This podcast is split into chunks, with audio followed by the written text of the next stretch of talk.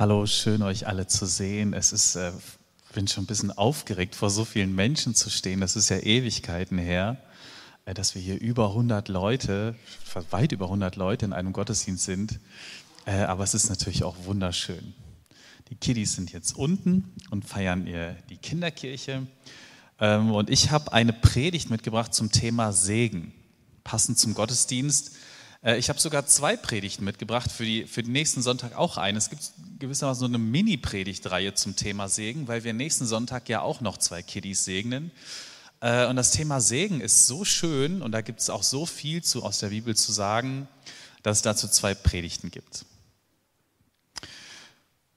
Am Anfang, als der Baptismus sich gegründet hat, äh, in Deutschland ist es schon über 150 Jahre her, in England über 200, ähm, da gab es einen Streit. Der Streit ist hier heute Morgen schon ein bisschen angeklungen.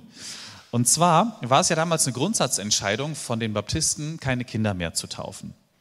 Ähm, also haben die Baptisten eigene Gemeinden gegründet, in denen sie das auch machen konnten. Allerdings ging das schon ganz, ganz früh los, dass man Kinder gesegnet hat. Und das hat einigen Baptisten damals überhaupt nicht gepasst. Die haben gesagt, ähm, Entschuldigung, was genau macht ihr da eigentlich? Ähm, wir schaffen die Kindertaufe ab und jetzt macht ihr äh, ganz schnell einen Ersatzritus für diese Taufe. Ähm, und die haben gesagt, das, ist das so eine Art trockene Taufe oder was soll das? Äh, das fanden die nicht gut. Dagegen haben sich dann andere gewehrt und gesagt, doch, doch, natürlich, ist doch völlig okay. Jesus segnet Kinder, das hat die Claudia am Anfang vorgelesen. Außerdem geschieht das Ganze völlig freiwillig. Die Eltern bringen ihre Kids und wir beten für sie.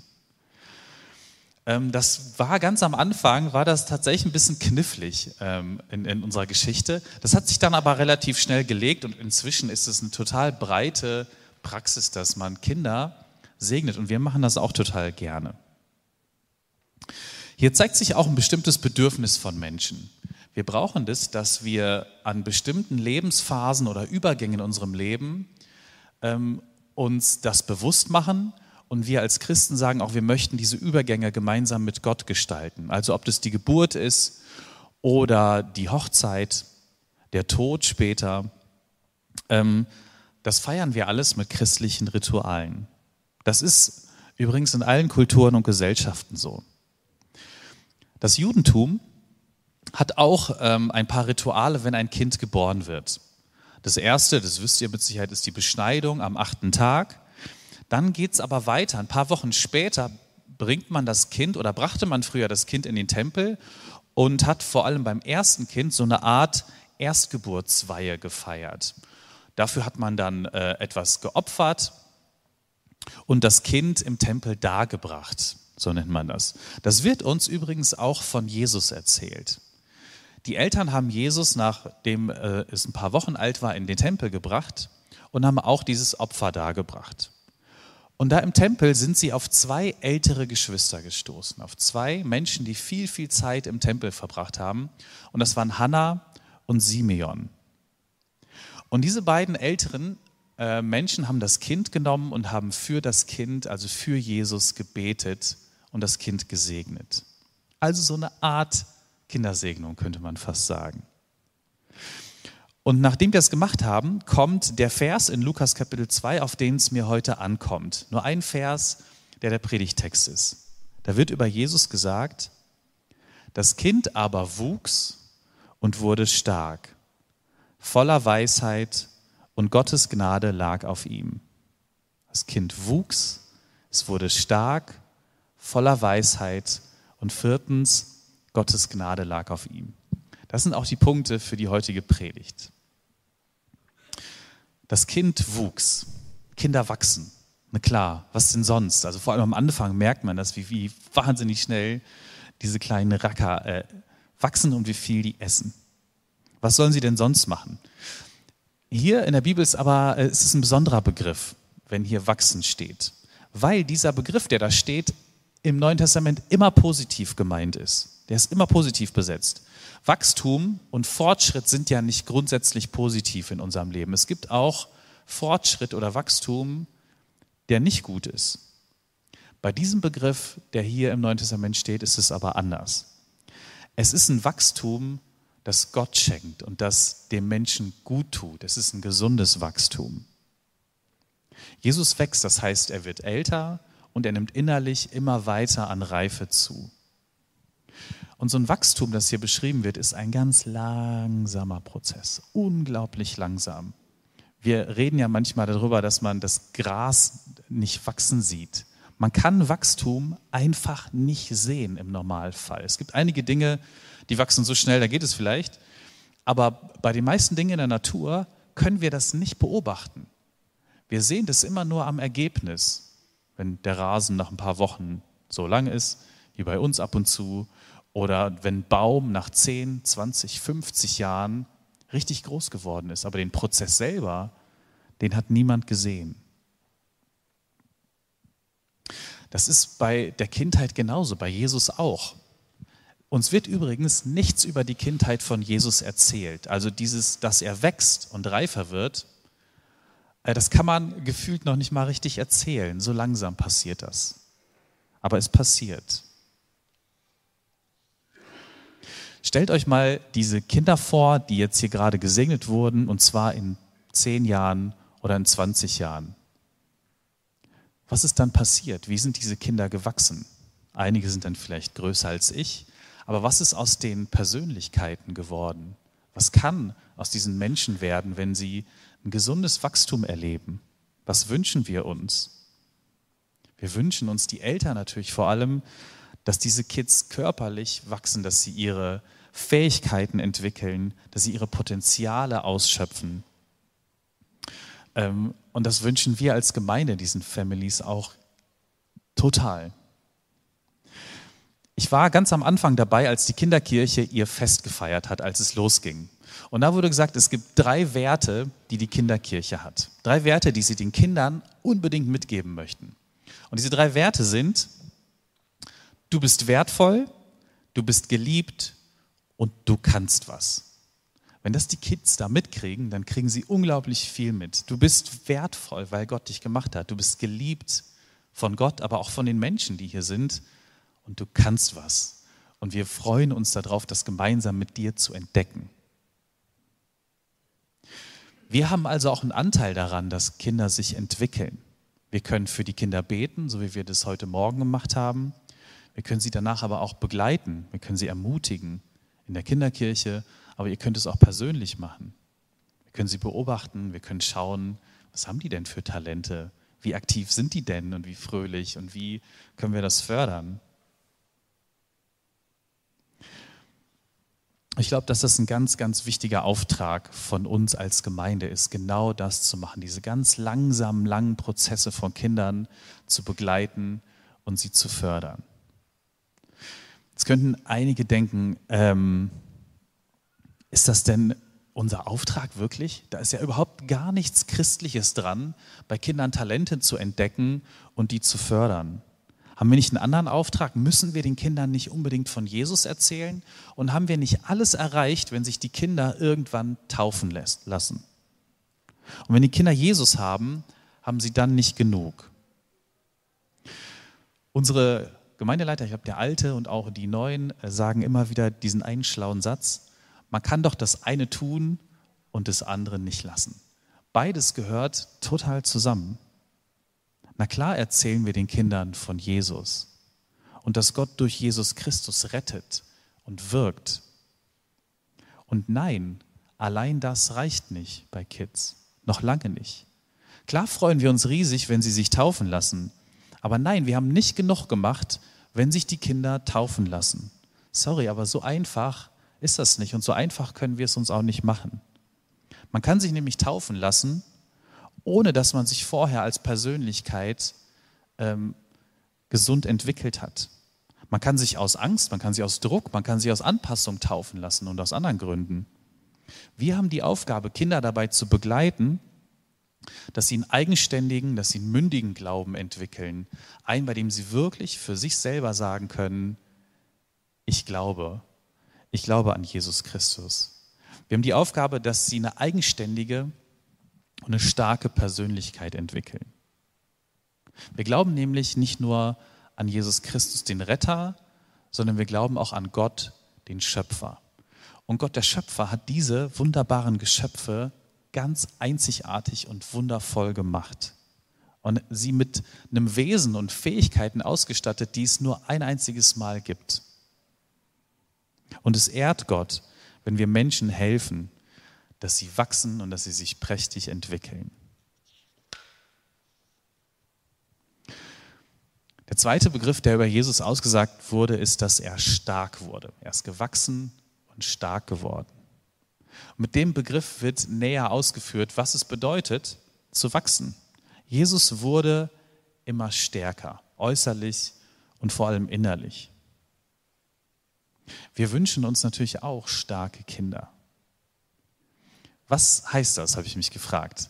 Ich frage das euch einfach mal. Falls ihr euch traut, ruft es doch mal rein. Wie stellt ihr euch starke Kinder vor? Was sind starke Kids?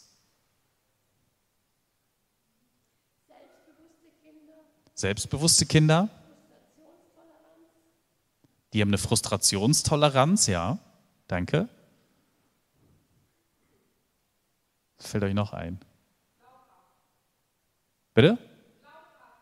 Glaubhaft, ehrlich. Glücklich, die Fähigkeit, Glück zu empfinden, ja.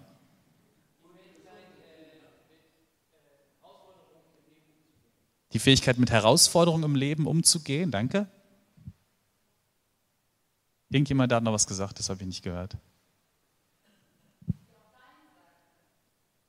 Die Kleinen Nein sagen können. Ja, wichtige Fähigkeit. Die sich quälen können, die sich auch mal durch ein Problem durchbeißen können, die am Klavierunterricht dranbleiben, auch wenn es anstrengend ist. Die nicht perfekt sein müssen, die das auch mal zeigen können, vielleicht, dass sie verletzlich sind, ja. Die um Hilfe bitten können. Aufgeschlossen, neugierig. Also uns fallen eine ganze Reihe an Eigenschaften ein, was starke Kinder auszeichnet. Ich habe hier auch noch eine ganze Reihe, aber viele von denen habt ihr schon genannt. Die sind neugierig, sie haben Achtung vor anderen Lebewesen. Ähm, das habt, Im Grunde habt ihr das alles gesagt. Stark zu sein bedeutet äh, und beinhaltet eine ganze Menge. Das ist ein, ein, eine Riesenpalette an Eigenschaften, die Kinder entwickeln dürfen. Und wir dürfen sie dabei begleiten, dafür beten und ihnen dabei helfen, genau das zu entwickeln. Und es ist eine total schöne und eine total verantwortungsvolle Aufgabe. Der dritte Begriff, der in dem ähm, Vers genannt wird, ist, dass Jesus voller Weisheit wurde. Voller Weisheit. Bei dem Begriff kommen wir zurück zur biblischen Erzählung. Ich habe ja schon gesagt, dass uns im Grunde nichts aus Jesu Kindheit erzählt wird. Wir wissen nichts über ihn. Also wir wissen natürlich was über die Geburt in der Weihnachtsgeschichte und dass er in den Tempel gebracht wurde. Also so die ersten wichtigen Marker im Leben, die kennen wir schon, aber danach gähnende Leere. Nichts. Wir wissen nicht, was er gerne gespielt hat oder wer sein bester Freund war. Wir wissen nicht, was er als Kind gut konnte, womit er Probleme hatte. Wir wissen nicht, ähm, wie viel und womit er in seiner Family anpacken musste, welche Bildung er genau genossen hat, das steht da nicht. Es wird uns nicht erzählt. Was uns aber erzählt wird, ganz kurz, ist der nächste Übergang in seinem Leben, der nächste Marker. Und das war bei einem jüdischen Jungen ähm, der Übergang in die Religions- oder wir würden heute Religionsmündigkeit sagen. Damals war das, dass man zwölf Jahre alt war und ab 13 Jahren war man verantwortlich selber verantwortlich für das Halten der Gebote. Bei uns ist das so ungefähr die Zeit, wenn die Kids im Gemeindeunterricht sind oder wenn sie die Konfirmation haben, wenn sie sich vielleicht auch selber taufen lassen. Ähm, und da wird uns eine Geschichte über Jesus erzählt, die ich euch mal vorlesen möchte. Die steht direkt nach dem Vers, ähm, den ich euch am Anfang vorgelesen habe. Die Eltern von Jesus gingen jedes Jahr zum Passafest nach Jerusalem. Als Jesus zwölf Jahre alt war, nahmen sie ihn zum ersten Mal mit. Nach den Festtagen machten die Eltern sich wieder auf den Heimweg, während der junge Jesus in Jerusalem blieb. Seine Eltern wussten aber nichts davon. Sie dachten, er sei irgendwo unter den Pilgern. Sie wanderten den ganzen Tag und suchten ihn dann abends unter ihren Verwandten und Bekannten. Als sie ihn nicht fanden, kehrten sie am folgenden Tag nach Jerusalem zurück und suchten ihn dort. Endlich, am dritten Tag entdeckten sie ihn im Tempel. Er saß mitten unter den Gesetzeslehrern, hörte ihnen zu und diskutierte mit ihnen. Alle, die dabei waren, staunten über sein Verständnis und seine Antworten. Seine Eltern waren ganz außer sich, als sie ihn hier fanden. Die Mutter sagte zu ihm, Kind, warum hast du uns das angetan? Dein Vater und ich haben dich überall gesucht und große Angst um dich ausgestanden. Jesus antwortete, Warum habt ihr mich denn gesucht? Habt ihr nicht gewusst, dass ich im Haus meines Vaters sein muss? Aber sie verstanden nicht, was er damit meinte. Jesus kehrte mit seinen Eltern nach Nazareth zurück und gehorchte ihnen willig. Seine Mutter aber bewahrte das alles in ihrem Herzen. Jesus nahm weiter zu an Jahren wie an Verständnis, und Gott und die Menschen hatten ihre Freude an ihm. Anhand dieser kleinen Episode aus dem Leben von Jesus können wir erahnen, was es bedeutet hat, dass er voller Weisheit war. Der zwölfjährige Jesus beeindruckt die Erwachsenen im Tempel. Und wir können von da aus ein bisschen zurückschließen auf seine Kindheit. Dieses Interesse an, an Gott, das ist ja nicht auf einmal mit zwölf entstanden, sondern das hat er jahrelang davor schon gehabt. Die gute Nachricht, Bibel übersetzt den Vers übrigens, er hatte ein ungewöhnliches Verständnis für den Willen Gottes.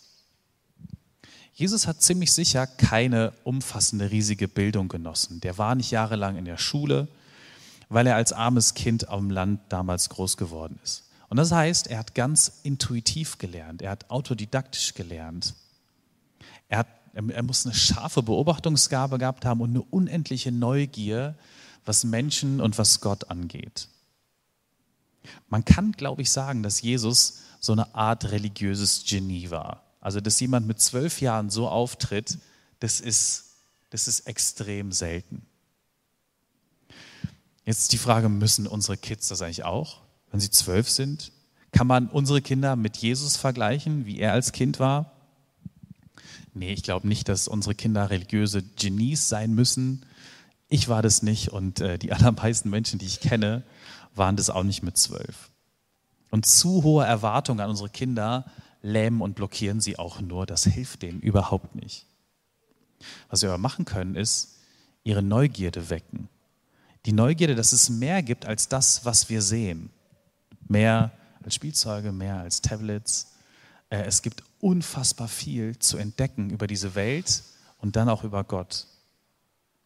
Wir können ihnen von Gott und von den Wundern des Lebens erzählen. Die ähm, deutsche Lyrikerin Else Lasker Schüler hat den Menschen mal so beschrieben.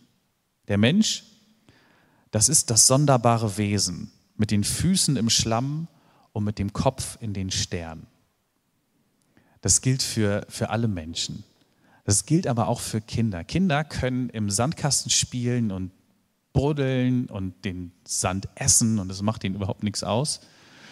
Und sie können aber auch schon ganz, ganz früh, wenn sie reden können zumindest, unglaublich kluge und spannende Fragen über Gott stellen. Und man merkt, das interessiert die. Da ist eine Sehnsucht in den Kindern da, auch über solche Dinge zu reden.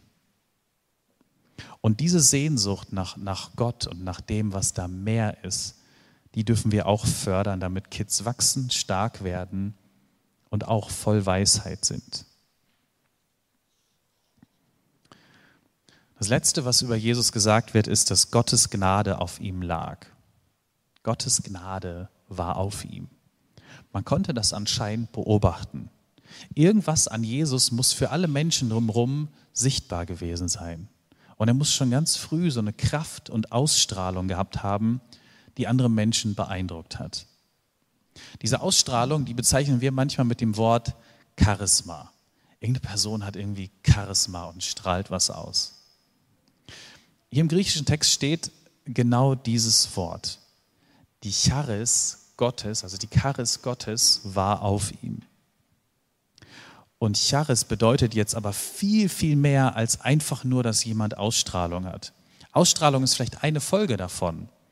Aber es bedeutet eigentlich, dass Gott sich dir mit seiner ganzen Gunst, mit seinem ganzen Wohlwollen zuwendet und dass du dafür überhaupt keine Vorbedingungen erfüllen musst. Charis bedeutet auch Liebe, Güte, Barmherzigkeit, Heil, Fürsorge, aber auch Anmut oder Lieblichkeit. Das ist das alles, was Gott uns schenkt. Und ich könnte euch nichts Besseres wünschen. Ich könnte auch den Kindern nichts Besseres wünschen. Es gibt viele Beschreibungen für den Segen.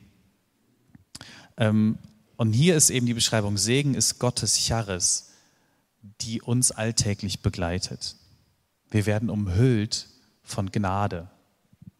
Und seine Anmut, Gunst und sein Wohlwollen gelten uns.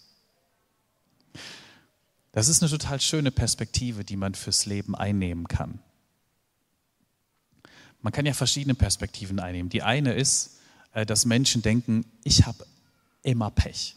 Egal, wo ich hingehe, äh, irgendwie habe ich immer Unglück. Ich ziehe das irgendwie an. Man kann auch die Perspektive auf sein Leben einnehmen, Menschen mögen mich nicht. Niemand mag mich. Alles geht schief, was ich in meinem Leben erlebe. Da liegt dann oft auch ein Kern Wahrheit drin, weil Menschen irgendwann etwas erlebt haben, was dann zu einem Schlüsselerlebnis für sie wurde ähm, und sich wie so ein Filter über ihr ganzes Leben legt. Es ist auch eine Art selbsterfüllende Prophezeiung, weil genau diese Dinge dann immer wieder passieren. Es gibt aber auch eine andere Perspektive, die man einnehmen kann und die ist, Gottes Gnade liegt auf mir. Ich bin umhüllt von Gottes Gegenwart, ich bin umhüllt von Gottes Anmut, Lieblichkeit, Wohlwollen, Gunst, dieser ganzen Fülle, die in dem Wort drin steckt. Und das alles gilt mir persönlich. Das ist eine komplett andere Perspektive aufs Leben, die ich einnehmen kann. Und wenn wir segnen, dann sprechen wir Menschen genau das zu. Versuch dich mal aus dieser Perspektive zu sehen. Schau doch mal, was Gott dir schenkt und wie wohl er dir gesonnen ist. Er ist dir so wohlgesonnen, wie du es dir in deinen kühnsten Träumen nicht ausmalen kannst.